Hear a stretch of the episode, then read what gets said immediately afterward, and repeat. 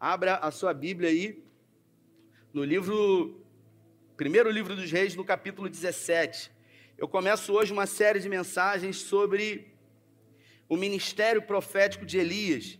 Eu vou pregar hoje essa mensagem que tem o tema Qual história você decide contar a si mesmo? Na quinta-feira eu vou estar ministrando aqui a continuidade dessa mensagem. Gostaria muito que você tivesse aqui. Queria que você perguntasse para a pessoa que está do seu lado qual a história você decidiu contar para você mesmo. Isso. Você não está muito animado, mas eu tô. Eu tô muito. Essa palavra mexeu demais comigo. Você vai ver eu pulando aqui daqui a pouco por causa disso. Porque muitas são as vezes, queridos, que nós decidimos contar histórias para nós mesmos que não foi determinada por Deus. Muitas são as vezes que nós caímos em crenças limitadoras. Pensamentos positivos não têm o poder, sabe, de influenciar autossabotagens que nós criamos. Então a gente acredita que não vai dar certo, que não tem como, que não é para nós. A gente acredita que somos amaldiçoados, que todo mundo pode, menos a gente. Eu queria falar sobre esse profeta. Então, se a sua Bíblia está aberta, no capítulo 17, a partir do verso 1, elas vão colocar aqui no telão também, diz assim: Eu trago a Bíblia do Eugene Peterson, a tradução vai ser diferente da sua. Elias, o tisbita, que vivia entre os colonizadores de Gileade, confrontou Acabe, assim como vive o Eterno, o Deus de Israel, a quem sirvo, nos dias próximos haverá uma severa seca no país. Não cairá uma gota de orvalho ou uma gota de chuva enquanto eu não ordenar. O Eterno disse a Elias: Saia depressa daqui, vá para o leste e se refugie próximo, próximo ao riacho de Querite, do outro lado do rio Jordão. Você poderá tomar água fresca do riacho. Darei ordem aos corvos para alimentar você. Elias obedeceu à voz do Eterno e se instalou perto do riacho de Querite, ao leste do Jordão. Os corvos traziam comida para ele de manhã e de tarde, e ele bebia a água do riacho. Depois de um tempo, o riacho secou por falta de chuva. O Eterno disse a Elias: Vá para Sarepta, em Sidom, e permaneça ali. Já instruí uma mulher que mora lá para providenciar comida para você. Ele foi para Sarepta e na entrada da cidade encontrou a viúva apanhando lenha e perguntou: Por favor, poderia me trazer uma jarra de água? Estou com sede. Quando ela fez menção de buscar a água, ele disse: E também, por favor, traga alguma coisa para eu comer. Versículo 12. Ela respondeu: Assim como vive o Eterno, o seu Deus, juro que não tenho nada para comer tenho uma vasilha de farinha e um pouco de azeite na botija. Estou apanhando alguns gravetos, porque vou preparar alguma coisa para o meu filho e eu comermos. Depois disso, só nos resta morrer. Elias disse à mulher: Não se preocupe, faça o que eu disse. Mas antes, prepare um bolinho. Faça o que você disse. Mas antes, prepare um bolinho para mim e traga aqui. Depois prepare uma refeição com o que sobrar para você e para o seu filho. O Eterno, o Deus de Israel, diz: a vasilha de azeite, a vasilha da farinha, não ficará vasilha, e a botija de azeite não se esgotará, até que o Eterno mande chuva sobre a terra e ponha fim a esta seca. Ela saiu e fez exatamente o que Elias tinha pedido. E aconteceu como ele falou: todos os dias havia comida para ela e para o seu filho. A vasilha de farinha não se esvaziou e a botija de azeite não se esgotava. A promessa do Eterno se cumpriu exatamente como Elias tinha dito. Feche seus olhos. Pai, essa é a tua palavra e nessa noite, em graça, pedimos que o Senhor fale conosco, que o Senhor tenha liberdade em mentes e em, em corações para ministrar uma palavra rema, segundo aquilo que o Senhor deseja para nós como porção, em nome de Jesus. Nossa conversa de hoje nós vamos falar sobre esse homem chamado Elias, e o ministério profético de Elias. Elias, sem sombra de dúvida, foi o maior profeta do Antigo Testamento, isso é incontestável. Ele, a Bíblia faz referência dele muito no Antigo Testamento e também no Novo Testamento.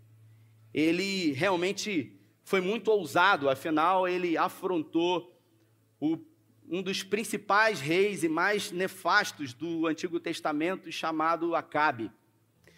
Ah, algumas pessoas elas buscam o segredo do sucesso e o pai de Acabe, quando ele governava o reino do norte, especificamente Samaria, ele uma das atitudes que o pai de Acabe teve para ter sucesso no seu governo foi fazer alianças com todos os tipos de povos estrangeiros.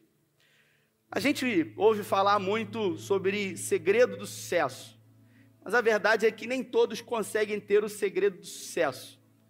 O pai de Acabe achou que o segredo do sucesso do reino dele seria agradar a todo mundo, e por isso ele começou a fazer alianças. Ele pegou a filha de um dos reis uh, de Sidom e casou com o seu filho Acabe. O nome dela é Jezabel. Para você entender do que eu estou falando, Jezabel é sinônimo de palavrão, né? Os crentes, eles não podem falar palavrão, né, Jorge?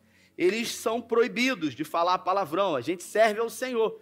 Mas crente tem jeito para tudo. E às vezes, quando o crente não pode falar palavrão, mas quer xingar o outro, chama de incircunciso, chama de espírito de Jezabel. É uma forma que os crentes, é um subterfúgio. Eu diria, doutora Juliana, é uma brecha na lei que você tem para você poder falar mal do outro. A gente não tem o segredo do sucesso, mas o segredo do fracasso, o pai de Acabe nos ensinou, Jefferson, que é tentar agradar a todo mundo. Quem tenta agradar a todo mundo, em algum momento, vai desagradar a Deus. E esse homem, ele tentou agradar a todo mundo, casou a sua filha com um reino estranho. E a Bíblia fala que Jezabel e Acabe foram os piores reis que a nação de Israel teve. Eles começaram a fazer adoração a ídolos pagãos, inclusive Acabe construiu um altar a um deus pagão dentro de Samaria. E a Bíblia fala que o ministério de Elias começou. No primeiro ato, Elias foi o maior profeta do Antigo Testamento. A gente não sabe muito sobre a sua vida antes do, do primeiro ato do seu ministério. O que a gente conhece sobre ele, Cristo, é que Jezabel e Acabe estavam pintando e bordando ah, na nação de Israel. Israel, reino do norte, capital Samaria. Judá, reino do sul, Jerusalém. Estavam pintando e bordando, adorando a ídolos pagãos, fazendo sacrifícios eh, de pessoas, tudo o que Deus abominava. E Deus mandou Elias ir lá e falar: Ó, diz que vai acabar com isso aí manda dizer que não vai chover até que você declare. E ele foi lá, Elias, muito corajoso, ninguém conhecia Elias.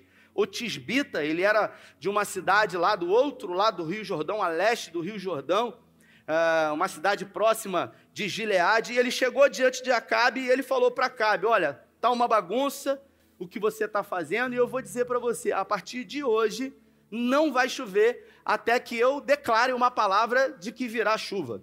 Ele teve essa coragem Elias teve essa audácia de chegar diante do rei mais perigoso e nefasto que havia sido levantado por Deus para a nação de Israel. E ele profetizou, e o texto que eu li disse que depois que ele profetizou, Deus falou para ele: agora você sai daí, você desce uh, para um ribeiro de Querite, você fica lá, que eu vou ordenar que um corvo leve para você comida. Então, peraí, vamos recapitular isso aqui. Ele foi lá, afrontou Acabe, na cara de Acabe, e depois, depois você foge. Foge porque vai dar ruim, e vai dar muito ruim. E eu confesso que eu queria por um momento me colocar no lugar de Elias, sabe, Vivi, junto com você. Porque você imagina, eu sou Elias, eu sou Elias. Eu, quando era pequeno, me lembro que muitas foram as vezes que as pessoas perguntavam para mim: Você quer ser o que quando crescer? Quantos aqui foram perguntados sobre isso? Quantos? Quer, quer ser o que quando crescer? E quantos aqui que foram perguntados sobre o que queria ser quando crescer? realmente foram aquilo que disseram. Levanta a mão, levanta a mão, levanta a mão. Poxa, porque a gente, quando é criança, a gente, né? A gente não tem aquele filtro. A gente diz, eu quero ser cientista, eu quero ser um médico, eu quero ser um advogado, eu quero ser um juiz, eu quero ser um promotor. Eu, tem gente que diz até que quer ser pastor. A gente não tem esse filtro, né? Às vezes as crianças, quando falam isso, os pais que não têm a menor condição estão ouvindo a criança dizer, às vezes um, uma, uma pessoa que passa por dificuldade, está desempregado, e aí alguém vai e pergunta para o filho dele: Você quer ser o que quando crescer? E aí a criança fala: Eu quero ser um médico. O pai desempregado fala assim: não sabe o que ele está falando. Porque a criança, ela não tem a crença limitadora. A criança, ela não tem esse filtro que quando é perguntado, logo olha para as dificuldades e objeções. Você pode ser o que você quiser em Cristo. Quando a gente cresce, a gente sempre vai dar mais valor aquilo que é uma falta do que propriamente aquilo que a gente já tem. E aí eu me colocando no lugar de Elias, eu pequeno, as pessoas perguntando para mim o que, que eu quero ser quando crescer. E eu vou dizer, eu quero ser um profeta. Eu quero ser um profeta, porque Samuel foi um grande profeta, porque Eli foi um grande profeta, eu quero ser um profeta, e a expectativa foi colocada, e de repente Deus chama Elias e fala para ele: você vai ser um profeta e o seu ministério profético começa agora. Você vai lá e você profetiza para Acabe, declara sobre ele que não vai chover e ele fez e agora ele tem que fugir. Eu imagino que se eu fosse Elias, eu ia perguntar para Deus: por que, que na minha vez foi assim? Porque Eli não fugiu.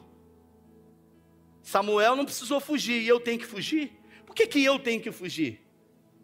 Porque um pregador, tudo que ele mais quer fazer é é Pregar, irmãos, vamos combinar. Um pregador, tudo que ele mais quer fazer é pregar. Um profeta, profetizar. Um profeta, tudo que ele mais quer fazer é mais forte, é Deus manda ele se esconder. Você entende? Está fazendo sentido para você? O que ele deveria fazer era profetizar, e Deus manda ele se esconder. Peraí, mas o meu ministério agora tem que ser no anonimato? Mas eu não sou um homem de Deus, como que eu tenho que fugir? Como que eu tenho que me esconder? Samuel não se escondeu, Eli não se escondeu, na minha vez eu tenho que me esconder. Não faz muito sentido. Mas o interessante na vida dele é que ele resolveu, mesmo diante disso, obedecer. E ele foi. E ele chegou lá naquele ribeiro de Querite, ele ficou ali, tinha um, um riacho que ele bebia água fresca. Todo dia ele bebia uma água fresca. E Deus mandava um iFood via corvo entregar para ele um sanduba de pão e carne. É um iFood da época. As pessoas elas estão apenas copiando, nada se cria, tudo se copia. Já tem teste aí de entrega com drone. Isso já estava na Bíblia. O corvo já fazia isso, já. só tinha outro nome. Hoje é iFood. Tem gente que pede em outro lugar. E duas vezes por dia o iFood ia e entregava na hora da comida para ele, na hora do almoço. Ele recebia o pão e ele recebia a carne. Não sei se você sabe, o corvo é uma árvore de rapina. E a árvore de rapina, ela, se, ela é uma árvore carnívora. Ela se alimenta de carne e também de carniça. Então não é um animal muito limpo, eu diria assim. Como se fosse no Brasil, não tem corvos aqui. Nos Estados Unidos tem muito corvo. Mas no Brasil é uma espécie de urubu. Ele faz uma, uma limpeza. E Deus fez com que, de uma forma improvável, um animal considerado sujo levasse carne pão para Elias comer. Elias estava vivendo no deserto deserto diante de uma palavra que ele profetizou. E agora o corvo ia entregar carne e pão para ele. Existem momentos na minha e na sua vida que a gente vai para um deserto que a gente é alimentado por coisas estranhas. Talvez se pessoas estivessem sabendo dessa situação de Elias, Elias ficaria com vergonha. Vergonha talvez de dizer que estava sendo alimentado por um animal impuro, por um animal sujo que provavelmente poderia até transmitir doença, mas Deus purifica aquilo que os homens dizem que é impuro. Deus ele utiliza uma métrica não humana para realizar os projetos e planos que ele tem. Deus não é como eu e você, ele constrói caminhos onde não há caminhos. E é por isso que a gente se confunde tanto enquanto Deus está trabalhando, porque nós sempre queremos construir caminhos para Deus operar. E Deus ele não usa os caminhos dos homens. Por isso a gente, quando vê a manifestação de Deus, surpreende tanto. Porque Deus é especialista em fazer totalmente do contrário do que o homem imagina. E ali ele ficou comendo duas vezes por dia. Por que duas vezes? Por que, que a Bíblia fala que duas vezes ele recebia esse alimento? Ele recebia de manhã cedo e ele recebia à tarde. E não faltava não, Davi. Por que, que sempre de manhã e de tarde? Durante muitos dias, ele ficou ali recebendo aquele alimento. Deus dizendo para ele: Olha, não se preocupe, porque mesmo no deserto, eu sou a sua provisão. Então ele recebia de manhã e ele recebia à tarde, porque Deus estava sinalizando: eu determino que dia, que hora, que o corvo, que o iFood vai entregar, e não falha. Não é como na nossa casa que a gente pega, pede uma pizza e demora e, e fica uma confusão. Não, não. Deus não mente. Deus não muda. Quando Deus promete, ele cumpre. E em um determinado momento a água do ribeiro seca. Porque Deus é especialista em sempre colocar mais emoção na nossa vida, né? Não poderia ter resolvido tudo ali? Deus é especialista em sempre nos colocar em situações que vão exigir de nós teste cardíaco. Agora acabou a água. E sabe o que, que Elias fez? Ele esperou o Senhor e Deus falou para ele: agora você vá para Sarepta, porque tem uma viúva lá que vai sustentar você. Um dia eu preguei aqui, eu falei: Elias deve ter achado que era uma pensionista da aeronáutica. Agora eu estou bem. Deus botou uma viúva para tomar conta de mim. Quando ele chegou lá na porta da cidade, ele viu uma mulher catando graveto e ele pediu água, estava com sede, não tinha água naquele ribeiro. E ela foi, fez como quem ia pegar água para ele. Ele falou: Faz o seguinte, traz uma coisa para eu comer também, porque eu estou cheio de fome. O iFood parou de entregar. Deus mandou eu vir para cá e eu estou com fome. E ela falou: Olha, eu estou catando os gravetos aqui para fazer um bolo para mim e para o meu filho. E depois que eu comer esse bolo, não tem mais o que fazer, a gente vai esperar a morte. Ela tinha a última porção. E Deus falou com Elias que aquela mulher iria sustentar Elias. Espera aí, cara. Deus disse que uma mulher ia sustentar Elias e a mulher estava com mais necessidade do que Elias, que Elias estava comendo, do que o corvo levava. Faz sentido isso, gente? Sim ou não? Para e pensa comigo. Todo mundo, quando ouve esse texto aqui, vai para a mesma direção, para o milagre que Deus fez na botija de azeite e na vasilha de farinha. Eu queria que você olhasse em outra direção. Por que, que Deus tornou essa história tão emocionante? Deus já não podia ter resolvido a vida de Elias lá no ribeiro de Querite? Por que, que foi levar ele para Sarepta? Uma cidade que não tinha nada a ver com a história. Para que que Deus parece que coloca novos atos na nossa vida? Porque a fé de Elias e o ministério profético dele, em cada novo ato era aperfeiçoado. A fé é um dom, se é um dom, pode ser multiplicado e aperfeiçoado. E a forma como Deus usa para multiplicar a sua fé é exigindo que você a utilize nos desafios que você tem. Só que a gente não gosta de usar fé. Porque toda vez que a gente usa fé é porque está diante de nós a impossibilidade. E a gente não quer lidar com impossibilidade, a gente quer lidar com facilidade. A gente não quer, sabe, viver o processo, aquilo que todo mundo chama de processo. A gente gosta de viver o milagre. Só que o que, que demora mais, o processo ou o milagre? O processo. E o que, que a gente valoriza mais? Vamos ser sinceros: o processo, a falta ou o milagre? A gente valoriza mais o processo, porque a gente murmura e reclama mais do processo do que propriamente a gente testifica o milagre. A gente passa quatro meses no processo e o milagre chega, a gente vai falar uma semana sobre o milagre e vai esquecer. E esse texto diz que ele foi e declarou sobre ela: fica tranquila. Elias estava de boa, sabe por quê? Porque Elias, ele estava num modo operante de obedecer a Deus. Ele decidiu obedecer, e até aí estava tudo bem. Em nenhum momento ele questionou, em nenhum momento ele duvidou, em nenhum momento ele perguntou a Deus, ele simplesmente falou: Eu vou obedecer ao Senhor.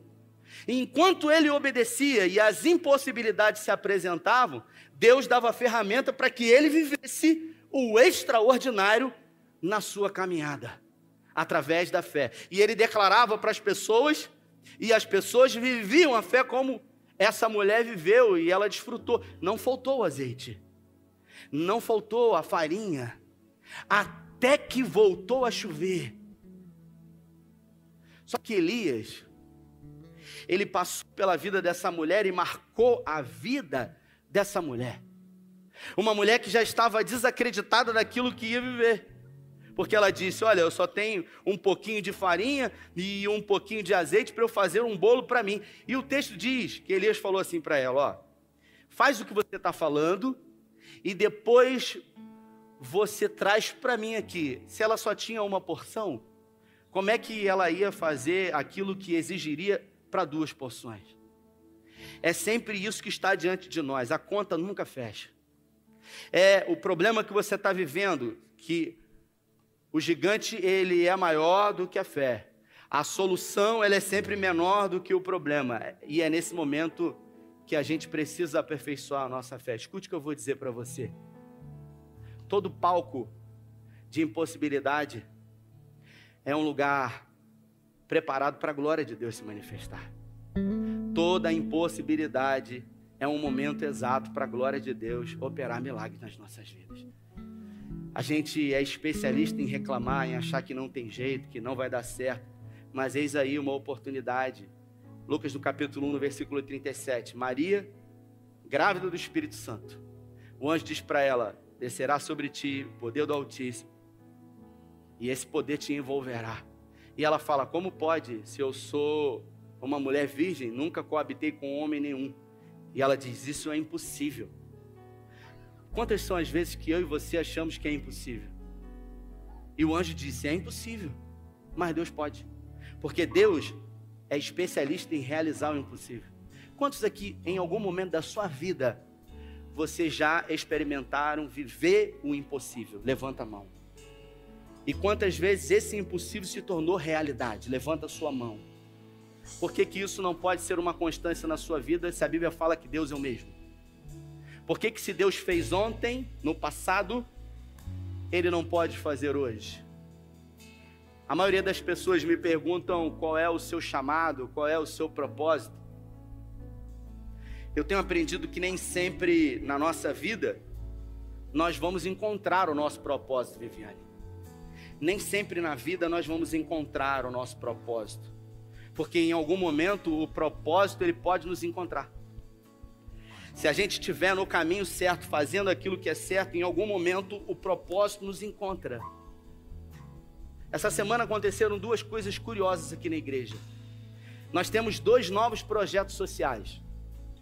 O primeiro projeto social é chamado Coração. Ele visa dar cursos profissionalizantes para pessoas que estão desempregadas ou que querem aprender uma nova profissão. A gente fechou uma parceria com a Coral Brasil, com a Atlas e com a Viapol. A gente separou uma turma em parceria com um casal aqui da igreja e a gente começou as aulas. E eu falei: olha, vamos abrir inscrição aí para todo mundo. Todo mundo que quiser. Tem espaço aberto aí, tem salas na igreja. E aí eu coloquei uma irmã de frente do projeto e ela falou: Não, pastor, vamos abrir uma turma com 10 só. Falei: Tá bom, se você quer abrir com 10, não tem problema. E aí a gente abriu uma turma com 10, tem 19 na fila esperando. Ela, ela não teve muita fé. Ela falou: Vamos, vamos devagar, pastor. E eu falei: Eu vou na da irmã, vamos devagar. Devagar também é pressa, como dizia a vovó. Né? E aí a gente começou o projeto e quatro pessoas, cinco pessoas pararam. A gente só tem cinco. 50% parou, mas 50% prosseguiu. E eu disse para ela: se um for até o final, já vale a pena. Porque uma alma vale mais do que o mundo inteiro. Então é nessa que a gente vai. E aí, nessa semana, a irmã me abordou no corredor e ela disse para mim: Olha, eu queria te agradecer. Queria te agradecer porque quando eu resolvi aceitar o desafio de fazer isso, eu não imaginava. E estava tendo aula nesse exato momento que a gente conversava, estava tendo aula na sala ao lado. E ela disse para mim: eu, eu não imaginava que eu ia ser tão abençoada como eu tenho sido. E os olhos dela começaram a marejar e ela falou: Olha, eu, eu não consigo dizer para você em palavras, ela disse para mim, da alegria da minha alma de fazer isso, porque é tão pouco que eu estou fazendo. Eu trago um refrigerante, eu trago um iFood, ela traz um pão com mortadela, com queijo e presunto, igual levava para Elias. E ela falou: Mas eu me sinto tão bem aqui em olhar para eles e para aquilo que eles estão recebendo de Deus. E ela disse para mim: Eu estou recebendo mais do que eles. E eu falei para ela: É assim mesmo, minha irmã. O nome disso é encontrar um propósito de vida. Um propósito maior do que viver em função de si mesmo. E ela começou a chorar ali, me abraçou e ela disse: Muito obrigado. E eu falei para ela: Não agradeça a mim, não. Agradeça a Deus. Essa irmã, ela não encontrou o seu propósito, ela foi encontrada por Ele. E o curioso é que na mesma semana, semana passada, começaram as aulas de jiu-jitsu aqui e e eu com dificuldade por causa de agenda de estar aqui. Quarta-feira as meninas comemoraram uma festa surpresa para minha esposa. E aí eu fiquei com meu filho até o final lá com o professor Cristiano, e ele sentado assim no tatame, e eu em pé, e ele disse para mim assim: ele é policial, foi do BOP, e ele disse para mim assim: Poxa, Rafael, queria te agradecer, cara. Queria te agradecer porque isso aqui fez muito bem para mim. Sabe, eu, eu vou confessar uma coisa para você, ele disse para mim. Eu fico contando as horas para vir para cá, cara. Eu fico contando os minutos para estar tá aqui. Eu venho até mais cedo. Eu fico tomando café na cafeteria aqui para chegar a hora logo de eu estar com pessoas. E não é uma multidão. Não são 50, 80. Hoje temos meia dúzia de pessoas, oito. Estão ali fazendo. E ele disse para mim: Eu queria te agradecer, cara porque ele tem se sentido útil. O cristiano ele não encontrou o propósito dele. Ele foi encontrado pelo seu propósito. E eu queria que você entendesse porque nessa história aqui, Elias, ele achou que o ministério profético dele era um ministério onde todos os holofotes sempre estariam diante dele e ele sempre estaria profetizando, mas na verdade o que Deus tinha para ele era algo muito mais poderoso era a oportunidade de passar pela vida das pessoas, como ele passou pela vida daquela viúva, e marcar a vida das pessoas. Eu estou lendo um livro essa semana e algo me chamou a atenção no livro que dizia o seguinte: Eu sei que encontramos o nosso propósito quando eu amo tanto fazer algo que nem espero o nascer do sol para fazer novamente. É isso. É quando, sabe, não precisa o sol nascer para o seu coração se encher de expectativa diante daquilo que está para você poder fazer pelo outro. Porque a nossa vida, ela só faz sentido no outro.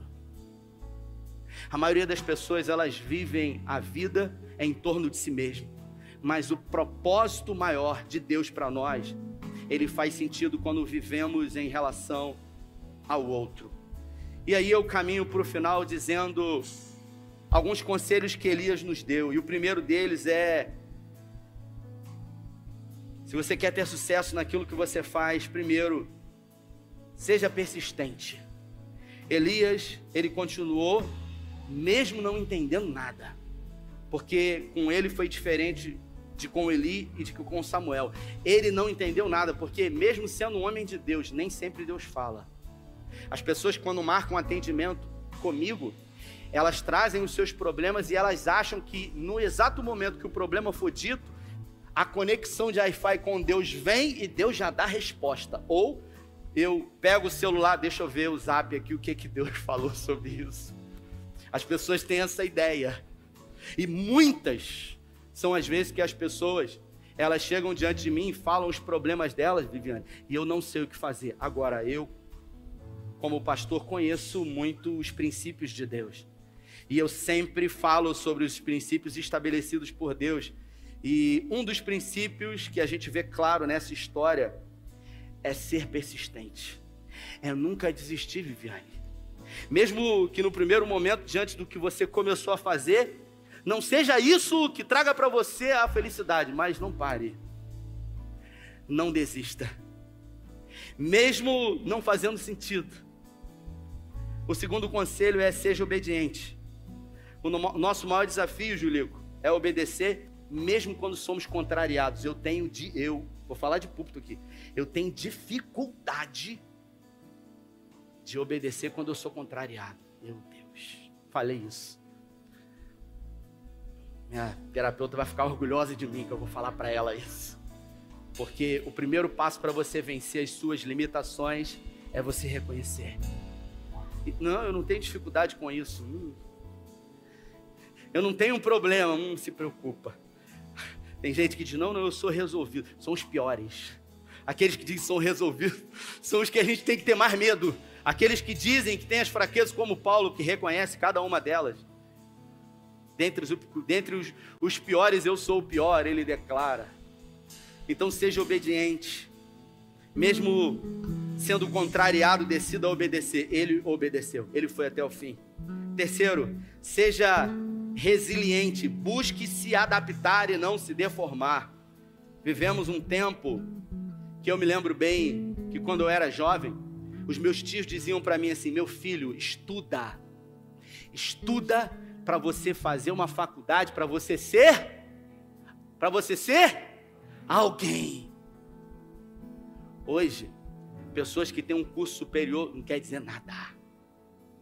Porque no passado, as pessoas de sucesso eram aquelas que tinham uma profissão, faziam uma faculdade ou se especializavam em alguma coisa. Ontem, as pessoas de sucesso eram as pessoas que detinham o conhecimento. Você lembra disso? Quem tinha a informação e o conhecimento tinha sucesso. Hoje, nesse tempo presente, dos youtubers, você viu o menininho aqui? Olá, galerinha do meu canal, curta e compartilhe.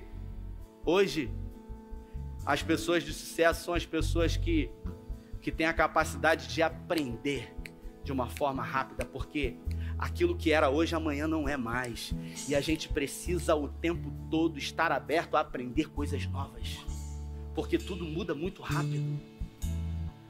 Então, aprenda a não se deformar, a se adaptar. Vovó dizia, vou escrever um livro sobre as falas da minha voz. Vovó dizia para mim: na vida a gente se acostuma com tudo, e é verdade. Até com o deserto e com a dor a gente se acostuma. Tem gente que vive abraçado à dor e ao fracasso porque decidiu, mesmo Cristo na cruz, nos tornando mais do que vencedores. Eu me dirijo para você. E por último, confia em Deus Confiar em Deus vai exigir de nós sempre ter a nossa fé aperfeiçoada nele. E eu me dirijo a você que está aqui perguntando para você nessa noite qual a história que você decide contar para você mesmo, sobre você, sobre aquilo que Deus tem para você. Se coloque de pé. Deus deu a mim e a você todos os dias uma folha em branco e uma caneta na mão para que a gente possa escrever a nossa história. Ei, escute isso. Nunca será fácil, sempre será possível. E na maioria das vezes, Gil, será com muita emoção. Mas Deus não desiste de nós. Então repita comigo: nunca será fácil. Mais forte, nunca será fácil. Mas sempre será possível. Às vezes com muita emoção mas em Cristo nós somos mais do que vencedores. Eu quero orar com você. Eu não tenho mais tempo. Eu preciso de tempo para pregar. Deus não precisa de tempo para fazer. E ainda bem que Ele está no controle dessa reunião. Então, se essa palavra falou com você e existe algo que essa palavra falou com você poderosamente, eu queria orar com você. Aonde você está? Eu não vou chamar à frente. Mas se falou com você, eu queria que você levantasse suas duas mãos em sinal de rendição ao Senhor. E você declarasse total rendição a Ele, dizendo: Senhor, eu me rendo. Eu não resisto mais. à tua graça, ao teu favor, ao teu amor, ao teu propósito na minha vida. Assuma o controle. Isso, declare. Porque eu creio que a palavra de Deus ele é poderosa, sabe? Nós é que às vezes atrapalhamos. A gente dificulta às vezes o agir de Deus. Na quinta-feira eu vou falar sobre o segundo ato na vida de Elias. Um homem que desafiou 850 profetas e fugiu de uma mulher. Até esse momento, Elias não está cansado. Mas o cansaço fez com que Elias pensasse em desistir. Eu queria dirigir a você que está aqui agora. Porque eu creio que uma oração sincera diante de Deus pode mudar a sua realidade. Você que tem procurado o seu propósito e talvez. Escute isso. O seu propósito está mais perto de você do que você imagina. Porque você está atrás dele a vida inteira. E escute isso. Deus é especialista em usar a nossa história como um propósito de vida. Só que talvez você não goste da história que você tem, por pior que possa ser, é a sua história. E você precisa entender isso, que é nessa história com propriedade que Deus vai usar você com autoridade. Porque Deus usou Elias assim, Deus tem me usado assim. E Deus vai usar você assim. Então, eu quero declarar sobre a sua vida que o seu propósito está mais perto de você do que você imagina. Espírito Santo de Deus, abre os nossos olhos espirituais para que possamos ver o propósito que o Senhor tem para nós. Nós queremos encontrar ou ser encontrados no propósito que o Senhor tem para nós. Assim como essa irmã que eu disse e esse irmão que foram encontrados por um propósito aqui dentro que faça sentido na nossa vida, Pai. Eu declaro em nome de Jesus, Pai, que seremos obedientes à tua voz, mesmo não entendendo, não compreendendo, mesmo não vendo como queremos obedecer. Seremos resilientes, seremos persistentes, não recuaremos, porque não somos daqueles que retrocedem.